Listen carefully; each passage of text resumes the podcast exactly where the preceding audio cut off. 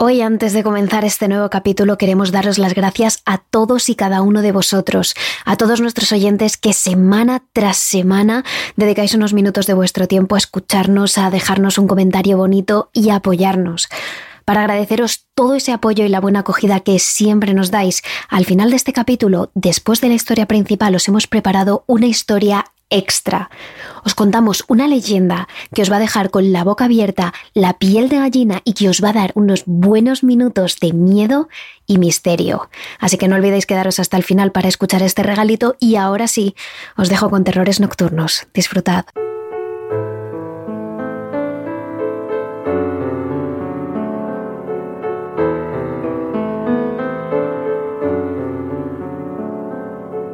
Candyman sigue siendo a día de hoy una de las leyendas más conocidas del mundo. Su historia ha ido pasando de boca en boca, de generación en generación, de tal manera que todavía permanece entre nosotros. Pero al contrario que otras muchas leyendas, esta tiene además una historia real, la historia del verdadero Candyman. Es por ello que hoy os traemos tanto la verdadera historia como la leyenda, para que seas tú el que decidas a qué Candyman temes más, si al real o a la leyenda. Terrores Nocturnos con Emma Entrena y Silvia Ortiz.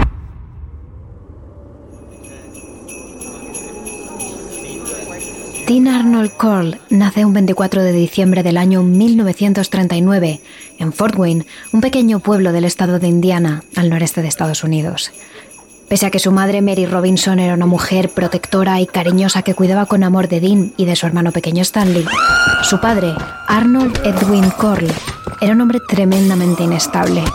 La casa familiar estaba constantemente llena de gritos, peleas y alcohol, y Dean y Stanley eran severamente castigados por su padre al mínimo error, pese a que apenas eran unos niños. Arnold era un mal padre y un mal marido, y por eso en 1946, Mary Robinson decidió abandonarlo, vender la casa familiar e iniciar una nueva vida en Bydor, un pequeño pueblo al este de Texas. Pocos años después, su madre consigue rehacer su vida y se casa por segunda vez y junto con su marido decide abrir una tienda de golosinas en el garaje de la casa. Dean, ya con 11 años, se convierte en un muchacho disciplinado y estudioso y el tiempo que tiene fuera del colegio lo utiliza para ayudar en el negocio familiar y atender la tienda de golosinas y también para aprender a tocar el trombón. Además, todo el pueblo le ve como un hijo perfecto, un chico que aunque es algo tímido y le cuesta socializar, es solícito y que siempre anda cuidando de los niños más pequeños del barrio y regalándoles chucherías. El negocio familiar va creciendo y cuando den cuenta con 19 años y ya se ha graduado, la familia decide mudarse a Houston Heights y montar allí una tienda de golosinas propiamente dicha. Una preciosa tienda independiente, fuera del garaje en el que Dean dirigía ya varios empleados, de nuevo, en ese pueblo, los vecinos pensaron que era un joven encantador, amable y que siempre andaba regalándoles dulces a los niños que entraban a la tienda, que al final hicieron amistad con Dean. Desde luego ninguno de esos niños sabía que estaban en la guarida del monstruo en el que Dean se convertiría poco tiempo después.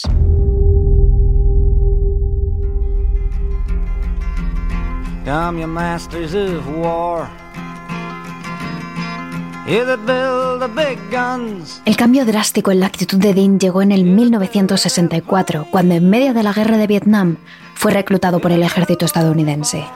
Desde el principio mostró un enorme desprecio por el servicio militar, se volvió serio, irascible, agresivo, indisciplinado y finalmente después de 10 meses, con la excusa de tener que atender el negocio familiar, consigue un permiso para dejar el ejército.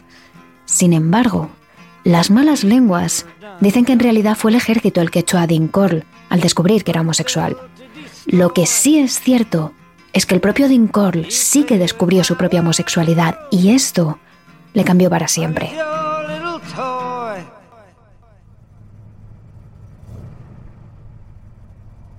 A su vuelta a Houston Heights decide dedicarse completamente a su tienda de dulces. Se muda a un apartamento justo encima y comienza a pasar mucho tiempo con los niños, pero sobre todo con los adolescentes de la tienda, hasta que estos se convierten en sus únicos amigos. Es algo que sorprende a la gente del pueblo porque además se ha vuelto un hombre tétrico y huraño con el resto de adultos. Pero la excusa de los dulces es una coartada perfecta para pasar tiempo con los adolescentes. En 1967 entabló una profunda amistad con David Brooks, un joven de 12 años al que solía regalarle dulces. Es un niño que ha recibido poco amor de una familia completamente desestructurada y con problemas económicos y que acepta el cariño de Dean con los brazos abiertos, así que se vuelve completamente dependiente de él. Es en este momento cuando Dean empieza a organizar sus famosas fiestas, unas fiestas dentro de la tienda de dulces a las que invita a niños de entre 12 y 18 años para drogarse, esnifando pintura o pegamento. Pero llega un momento en el que el desahogo que le producen esas fiestas no es suficiente y en 1970 desata todos sus instintos. La tarde del 25 de septiembre, mientras conduce, encuentra a Jeffrey Conen, un joven de 18 años, haciendo autostop en la carretera. Dean ve entonces su oportunidad y decide recogerle y le ofrece llevarle a su casa para que puedan descansar. Sin embargo, sus planes son otros. Dean quiere mantener relaciones con él, pero Jeffrey se niega. Dean Loco de rabia ante esta negativa, le golpea fuertemente con un palo en la cabeza hasta dejarlo inconsciente y aprovecha el tiempo que el joven está así para abusar de él y atarlo a una silla. Cuando despierta lo mantiene atado durante horas, lo tortura de horribles maneras y finalmente, tras las súplicas del joven, acaba con su vida. Lo mata a golpes, pero el que realmente había muerto era Dean Cole y en su lugar había nacido Candyman.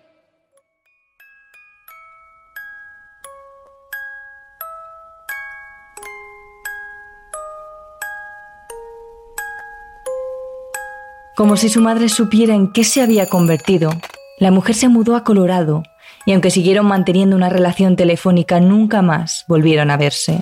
Además, debido a lo mal que iba el negocio de la tienda de caramelos, Dean tuvo que cerrar el negocio, aceptar un empleo de electricista y abandonar su apartamento. Dean se muda a Pasadena, donde decide montar una habitación exclusiva para abusar, torturar y matar todos los jóvenes que pueda. Candyman está desatado. Sin embargo, alguien estaba a punto de cortarle la diversión. David Brooks pilló a Dean con las manos en la masa. El hombre estaba en su apartamento, desnudo, abusando de dos jóvenes que se encontraban atados. Brooks se quedó en shock y Dean se puso tan nervioso que liberó a los jóvenes y los dejó marchar a cambio de que no dijeran nada. Además, para intentar comprar su silencio también le regaló su camioneta blanca a Brooks, pero realmente esto no habría hecho falta. Tal era la influencia de Dean sobre Brooks, que habría hecho cualquier cosa por él. El joven le veía como su figura paterna y habría hecho cualquier cosa que le pidiera para complacerle.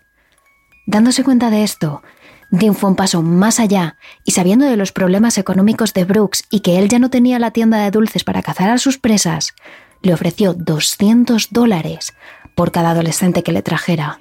Brooks, completamente a su merced, Aceptó y comenzó a procurarle los jóvenes a Dean para que pudiera abusar de ellos, torturarlos y matarlos sin ningún cargo de conciencia. El macabro trío que todos conocemos se completa en 1971, cuando Brooks lleva con él a Elmer Henley, otro joven de familia desestructurada y con problemas económicos que acepta ser uno de los procuradores de Dean. A partir de ese momento los tres se hacen inseparables. Merodean a los jóvenes en la furgoneta blanca de Dean, beben, fuman, se drogan, se corren unas impresionantes fiestas, pero sobre todo, cazan.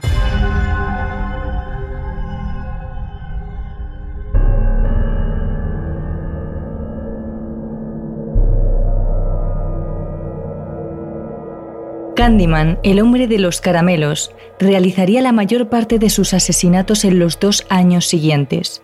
Todas sus víctimas eran jóvenes varones de menos de 20 años de edad y su modus operandi siempre era el mismo. Les atraía por medio de sus cómplices, les ofrecía drogas y alcohol y posteriormente abusaba de ellos, los torturaba y finalmente los mataba ahogándose o de un disparo. Con los meses se fue volviendo más y más cruel y todos ellos pasaban por su sala de torturas, en la que tenía diversos cuchillos e instrumentos para hacer sufrir a sus víctimas, martillos, mesas con grilletes y demás elementos. Les hacía cortes por todo el cuerpo, los asfixiaba con bolsas de plástico o les rompía los huesos a martillazos. Cuando había quedado satisfecho, los cuerpos eran bañados en cal y envueltos en dos placas de plástico que cerraba por la cabeza y por los pies. Envolvía los cuerpos como si fueran caramelos, antes de enterrarlos en el cobertizo cercano que tenía a su casa. Entre las víctimas conocidas, casi 30 adolescentes, algunos de ellos amigos de la infancia de Brooks y Henley, otros incluso eran hermanos entre sí que mató tan solo con meses de diferencia, niños de apenas 13 años. Pero para este trío macabro no había ningún límite. Pero Candyman no sabía que sus correrías estaban a punto de acabar. El 8 de agosto de 1973 todo habría terminado para él. Como habitualmente, Henley había quedado para llevarle esa noche a una nueva víctima. En este caso se trataba de Tim Kerley, un joven adolescente para el que Corl ya tenía planes. Sin embargo, además de a Kerley, Henley llevó a casa de Dean a su amiga Rhonda Williams, una joven que esa noche había peleado con sus padres y de la que Henley se apiadó porque hacía menos de un año Candyman había matado a su novio, a Frank Aguirre, de tan solo 18 años. Así que para que esa noche Ronda no tuviera que dormir en casa de sus padres, Hell le ofreció a su amiga ir a casa de Cole junto a él y a Kerly. Pero en el momento en el que Dean vio a una chica en su casa, se volvió completamente loco de furia, perdió el control de sí mismo y tuvo una fuerte discusión con Henley, sin embargo, este pensó que tras unas cervezas y después de fumar un poco de marihuana, estaría más tranquilo. Así que le propuso beber, fumar y pasar la noche tranquilamente. Pero Corl tenía otros planes para él también. Candyman drogó a los tres adolescentes metiendo una sustancia en sus cervezas hasta que al final de la noche cayeron profundamente dormidos. Casi inconscientes, Corl aprovechó para atarlos y amordazarlos. Al despertarse, Henley sabía perfectamente lo que le esperaba. Abusos, tortura y muerte. Por eso intentó hablar con Corl, trató de calmarle de todas las formas posibles y finalmente le convenció de que le soltara, a cambio de ayudarle a torturar a los otros dos jóvenes. Dean entonces le dio un cuchillo de caza y ordenó que fuera cortando la ropa de Ronda mientras él se ocupaba de Tim. Pero Henley había tenido suficiente. Se negó y con un grito y un movimiento rápido que Dean no pudo parar, cogió la pistola que se había dejado encima de la mesa. Dean le persiguió por toda la estancia gritando que no se atrevería a dispararle. Discutieron, forcejearon y finalmente la pistola se disparó. Henley le había pegado un tiro en la cabeza a Corl, justo encima del ojo izquierdo, y su cuerpo cayó a plomo sobre el suelo de la estancia ante la atenta mirada de los otros jóvenes. Pero por si eso no hubiera sido suficiente, disparó cinco veces más hasta asegurarse de que Corl estaba muerto y rematado, diciendo que no podía permitir que matara a todos sus amigos, como si él no hubiera sido tan asesino como Corl. Ese fue el fin de Candyman. En ese momento Henley decide acabar con todo y llamar a la policía, pero desde luego no lo hace por remordimiento, sino por cansancio, porque las únicas palabras que dice mientras el teléfono da tono y espera la respuesta de emergencia se dirigen a Tim y son estas. Joder, me hubieran dado 200 dólares por ti. Finalmente Henley le cuenta todo a la policía, las desapariciones, los asesinatos en series, su participación en la de Brooks, todo. Pero aunque la policía lleva meses detrás de las desapariciones masivas de jóvenes, no puede creer que dos adolescentes hayan sido capaces de tal barbaridad. Pero todo cambia cuando Henley les da algunos nombres y les lleva a casa de Corl. Es allí donde encuentran a los jóvenes maniatados, la sala de tortura de Corl e incluso su propio cadáver. Por si fuera poco, Henley lleva a los agentes al cementerio personal de Corl, a su cobertizo, donde después de investigar la policía consigue identificar a 28 niños desaparecidos aunque los investigadores siempre han sospechado que pudo haber más víctimas que no encontraron, sobre todo porque Henley le dio nombres de niños desaparecidos a los que luego no pudieron identificar entre los huesos del cobertizo. Además, Henley y Brooks siempre mantuvieron que al menos había tres víctimas más, pero nunca pudieron dar con ellas. Nunca supieron dónde Corl acabaría enterrándolas. ¿Y por qué Henley decidió darle esta ayuda a la policía después de todo lo que había hecho? La teoría de los psicólogos es que hay un enorme paso entre ser cómplice de violación y asesinato y ser tú el violador y el asesino. Al verse acorralado y con la orden de abusar de Ronda, Henley hizo lo que Cole le había enseñado mejor, reaccionar rápido para defenderse. Pero con Cole muerto, había muerto también su influencia y un sentimiento de culpabilidad comenzó a comer a Henley desde dentro, un sentimiento de culpa que tuvo que sacarse ayudando en la investigación. Sin embargo, poco le importó a la policía esta colaboración o que fuera menor de edad. Tanto él como Brooks, que también estuvo ayudando en la investigación, fueron sentenciados a cadena perpetua por ser cómplices del asesino en serial que bautizaron como Candyman, por atraer a los niños con dulces, pero también por enterrarlos envueltos como si fueran caramelos. El trío macabro nunca volvería a actuar, pero a día de hoy, por culpa de este asesino, los padres siguen advirtiendo a sus hijos que no acepten caramelos de extraños.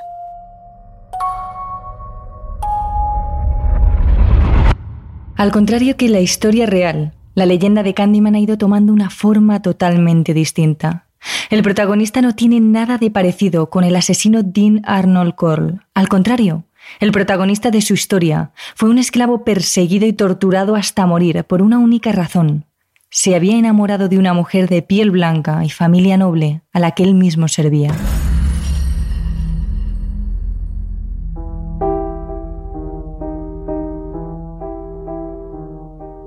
Nos remontamos a principios del siglo XIX, en Chicago. Allí, en el interior de una mugrienta casa, en alguna parte de la ciudad, una familia de esclavos tiene a su primer hijo, al que llamarían Daniel Robitel. El pequeño apenas tardó en salir, nació sano y lleno de energía. Un bebé precioso al que sus padres cuidarían dándole lo poco que iban consiguiendo tras años y años de duro trabajo.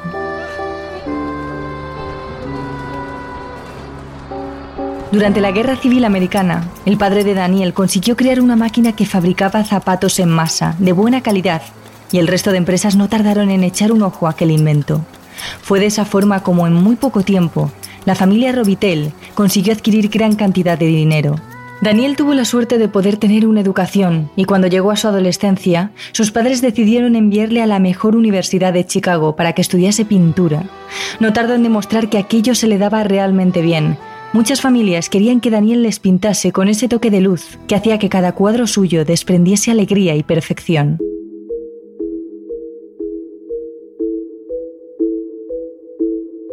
Allá por el año 1890, las obras de Daniel habían traspasado fronteras y llamaron la atención de un importante terrateniente que quiso que aquel pintor retratase a su joven y bella hija, vestida con las mejores galas, recostada en un sillón con la luz de las ventanas, bañando todas y cada una de sus curvas. Daniel, como buen profesional, comenzó con el encargo lo antes que pudo. Quería dar lo mejor de él, quería que fuese mejor que cualquier otra cosa que hubiera pintado antes durante sus escasos años como artista. Así que de antemano avisó al padre de la joven de que aquel cuadro le llevaría semanas. El hombre aceptó sin problemas y así fue como la muchacha comenzó a posar para el joven pintor. Cada día que pasaba la relación entre Daniel y su modelo era mejor. Ambos se llevaban bien, reían juntos y pasaban la mitad del tiempo hablando de sus pensamientos y de sus sueños. Congeniaron tan bien que según avanzaba la obra, Daniel comenzó a ver a aquella joven hasta hace días desconocida con unos ojos completamente nuevos. Era una persona bella, amable, dulce, era perfecta tanto por dentro como por fuera y lo que más le gustaba de ella es que tenía un enorme corazón. Las semanas pasaron y el joven se inventó mil excusas para alargar todo lo posible aquel retrato, hasta que un día ambos jóvenes dejaron las pinturas de lado y decidieron expresar todo lo que sentían el uno por el otro. Fue a partir de ahí cuando Daniel y la hija del terrateniente decidieron llevar a cabo una relación en secreto y poco tiempo después, ella le comunicó la gran noticia. Estaba embarazada. Sin embargo, lo que parecía una perfecta historia de amor se convirtió en un verdadero infierno de un día para otro. Cuando el poderoso terrateniente se enteró del romance entre su hija y el esclavo y supo que ambos esperaban un hijo, furioso y fuera de sí, contrató un grupo de linchadores para encontrar y matar a aquel joven pintor.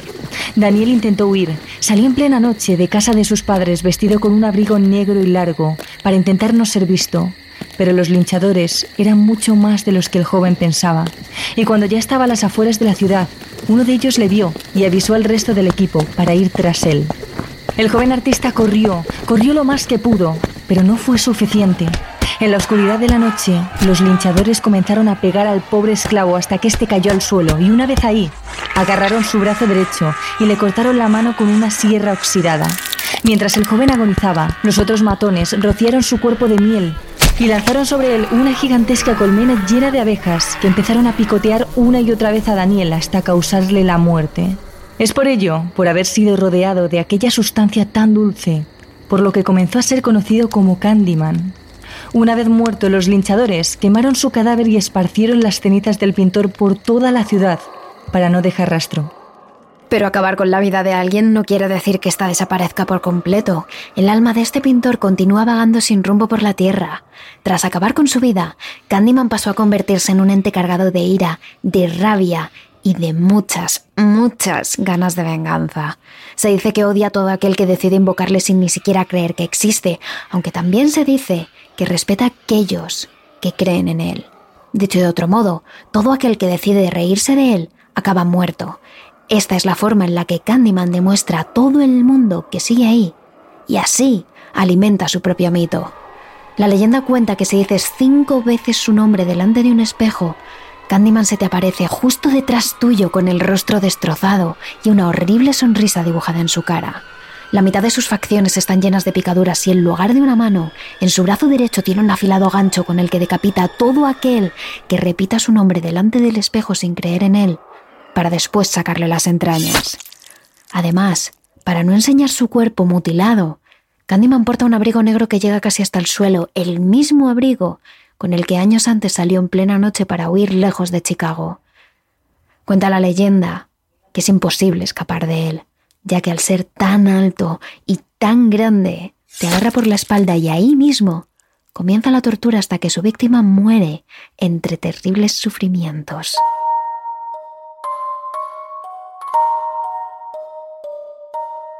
Lo cierto es que a raíz de esta leyenda se han hecho varias películas. La primera de ellas en 1992, dirigida por Bernard Roast, y la última que conocemos es de 2020, de la directora Nia da Costa. Una historia que, como se puede observar, es muy socorrida y continúa llamando la atención a muchas personas. ¿Pero realmente será cierta? Y de ser así, ¿te atreverías a probarlo?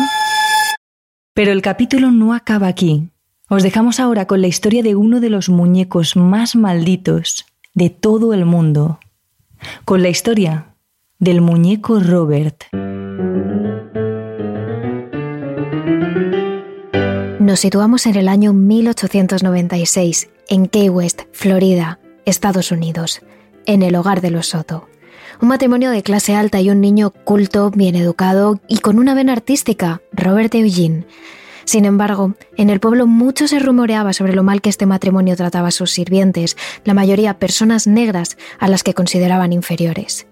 Se decía que la señora Otto despidió a cuatro de sus empleados del hogar porque les encontró hablando en el jardín y llena de prejuicios pensó que estaban realizando algún tipo de ceremonia vudú, de brujería, así que les obligó a que se largaran de su casa. Y una de las empleadas despedidas era la encargada de cuidar a Jen, al pequeño de la familia, con el que tenía una relación muy especial. La sirvienta, apenada por su marcha, regaló a Jen un muñeco que ella misma había hecho, de tamaño real, de casi un metro, todo relleno de paja y con una apariencia muy parecida a la del propio niño. El muñeco sujetaba un pequeño león de peluche. Tenía la boca hecha con costuras, dos pequeños ojos de color completamente negro y el pelo era igual al del niño.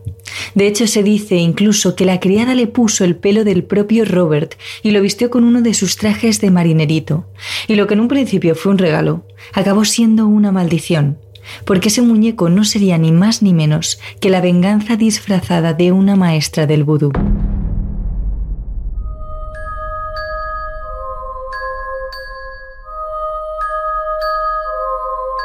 La criada se marcha definitivamente, pero el muñeco se queda en la mansión de los Soto.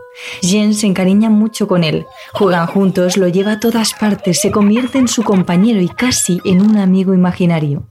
Y hasta le pone un nombre, el suyo propio, Robert.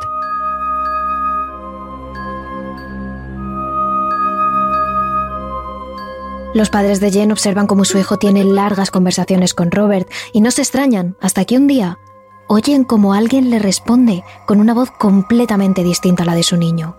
Sin embargo, no le dan mayor importancia, piensan que tan solo es su hijo, poniendo voces para jugar, actuando. Sí que empiezan a sospechar cuando observan que Jen construye una silla y una mesa para Robert, según dice, para que puedan conversar mejor pero terminan por pensar que son juegos de niños. Pero fue entonces cuando los vecinos empezaron a reportar que veían a Robert mirando por las ventanas de la mansión, que el muñeco se movía, les sonreía y les hacía burla. Eso hizo despertar todas las alarmas de la señora Otto, que comenzó a observar más de cerca los juegos de Robert y su hijo. Las largas conversaciones entre los dos seguían, sobre todo por las noches. Sin embargo, una de esas charlas se convirtió en una fuerte discusión, a gritos, la señora Otto entró corriendo en la habitación y abrió la puerta de golpe, y lo que se encontró fue a Robert, sentado en la silla que Jen le había construido, mirándola fijamente, con unos ojos que la traspasaron el alma. Desde ese momento, la madre de Jen comienza a fijarse en cada una de las cosas que pasan en la casa, al detalle. Los otros muñecos de Jen aparecen mutilados, con los brazos o las piernas arrancadas. Los muebles aparecen fuera de su sitio e incluso los sirvientes abandonan la casa aterrorizados tras pocas semanas de trabajo. Y lo más raro es que cada vez que algo aparecía fuera de su sitio, cada vez que algo malo sucedía, Jen solo decía, Robert lo hizo.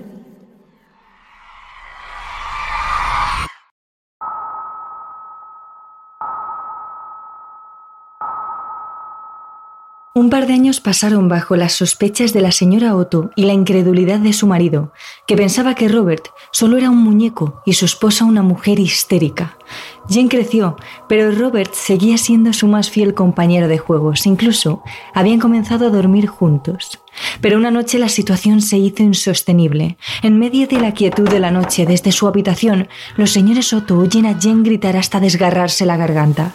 Sus padres se levantan de la cama, se ponen las batas y corren a la habitación de su hijo. Allí encuentran todos los muebles tirados por el suelo, destrozados, los muñecos mutilados y a su pobre hijo tapado con la manta hasta la nariz, aterrorizado.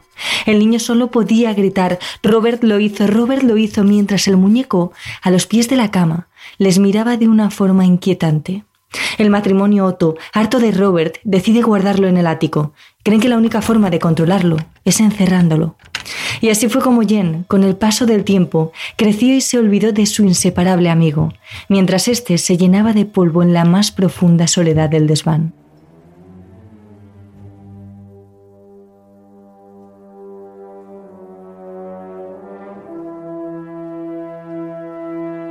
Largos años después, Jen se fue a vivir con su esposa y su gran admiración hacia el mundo del arte le llevó a convertirse en uno de los pintores más reconocidos de Estados Unidos en las últimas décadas. Sin embargo, en su nueva casa apenas había espacio para guardar todas sus obras de arte y menos aún para tener su propio despacho donde pintar durante largas horas sin que nadie le molestase. Cuando sus padres murieron, le dejaron a Jen una buena cantidad de dinero, pero lo realmente importante era haber heredado la mansión en la que él se había criado, porque si se iban a vivir allí podría tener numerosas salas para guardar sus pinturas y para trabajar en soledad. Es por ello que el joven matrimonio no tardó en mudarse y nada más llegar decidieron remodelar gran parte de la casa y subir algunos muebles al desván.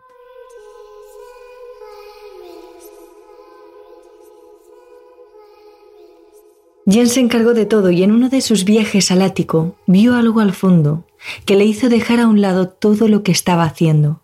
Aquello había despertado en él un sentimiento que creía haber olvidado. Al final de la habitación, bajo una manta de polvo y telarañas, un sombrero de marinero y un pequeño traje a juego dejaban ver la figura de uno de los juguetes que Jen más había querido, su inseparable amigo Robert. Se acercó para cogerlo y le quitó el polvo con la máxima delicadeza posible, como si se tratase de una persona de carne y hueso, como realmente siempre le había tratado. Y decidió entonces rememorar viejos tiempos y bajar al juguete a la habitación donde dormía él junto a su mujer, sin ser consciente de todos los sucesos paranormales que esto desencadenaría.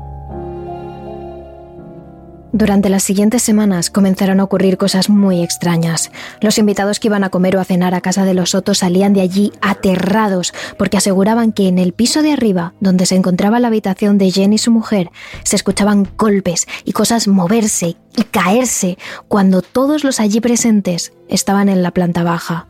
Además, unos pocos amigos que pasaron la noche en aquella mansión aseguraron que a altas horas de la mañana les despertó el ruido de unos pequeños pasos que correteaban por el pasillo de la casa e incluso, a veces, dijeron creer escuchar una risa parecida a la de un niño.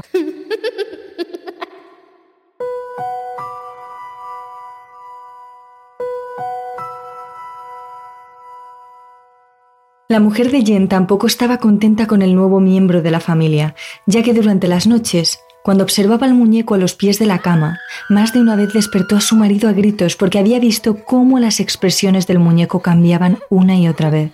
A esto se le suma que muchas veces al despertar, ambos encontraban a Robert tumbado sobre su cama o en otra parte distinta de la habitación. Así que para acabar con esta locura la mujer decidió llevar al juguete de nuevo al desván. Sin embargo, Jen no estaba a gusto con esta elección y decidió colocarlo en el mirador de la casa para que Robert tuviese su propia habitación. Pero esto solo desencadenó más problemas, ya que el muñeco parecía haberse enfadado y lo único que quería era asustar a todo aquel que se acercase a la residencia de los Otu. Los niños del barrio aseguraban que al volver del colegio no lo hacían por el camino donde se encontraba la casa, porque era el trayecto más corto, pero también el más aterrador, ya que el muñeco Robert les miraba a través de las ventanas y les espiaba día tras día. Incluso alguna vez recibió al propio Jean cuando volvía del trabajo, sentado en el porche de la entrada, lugar en el que nunca nadie había colocado al juguete. Fue a partir de entonces cuando el matrimonio dejó de recibir visitas e incluso poca gente se atrevía a caminar delante de la mansión por miedo a Robert. Esto hizo que finalmente Jen volviese a colocar a su compañero en el mismo sitio en el que lo encontró al mudarse a la casa, en el ático. En 1972, Jen murió por causas desconocidas. Se dice incluso que lo hizo en la guardilla, solo y abrazado a Robert después de haber perdido el juicio. Y lo primero que hizo su mujer tras su muerte harta de sucesos paranormales, fue vender la casa con Robert dentro. Lo único que quería era alejarse de allí lo antes posible.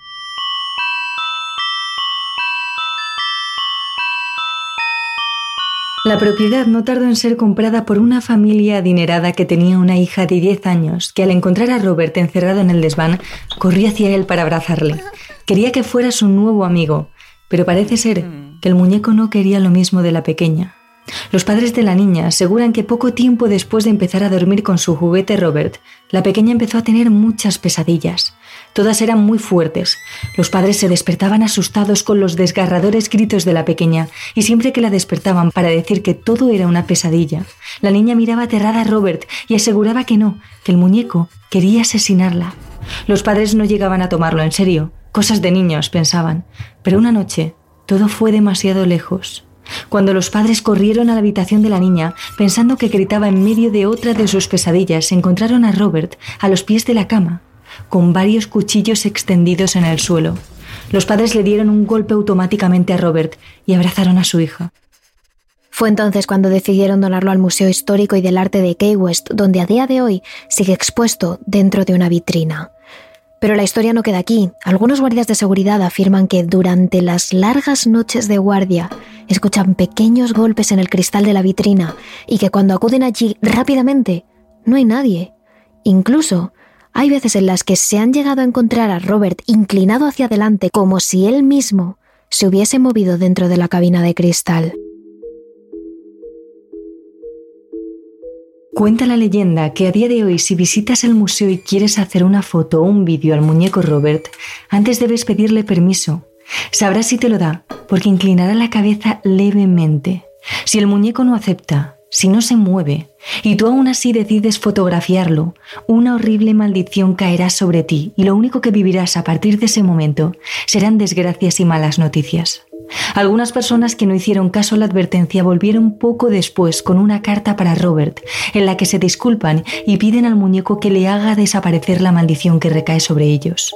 A día de hoy, esas cartas están colgadas en el museo para que sirvan de advertencia.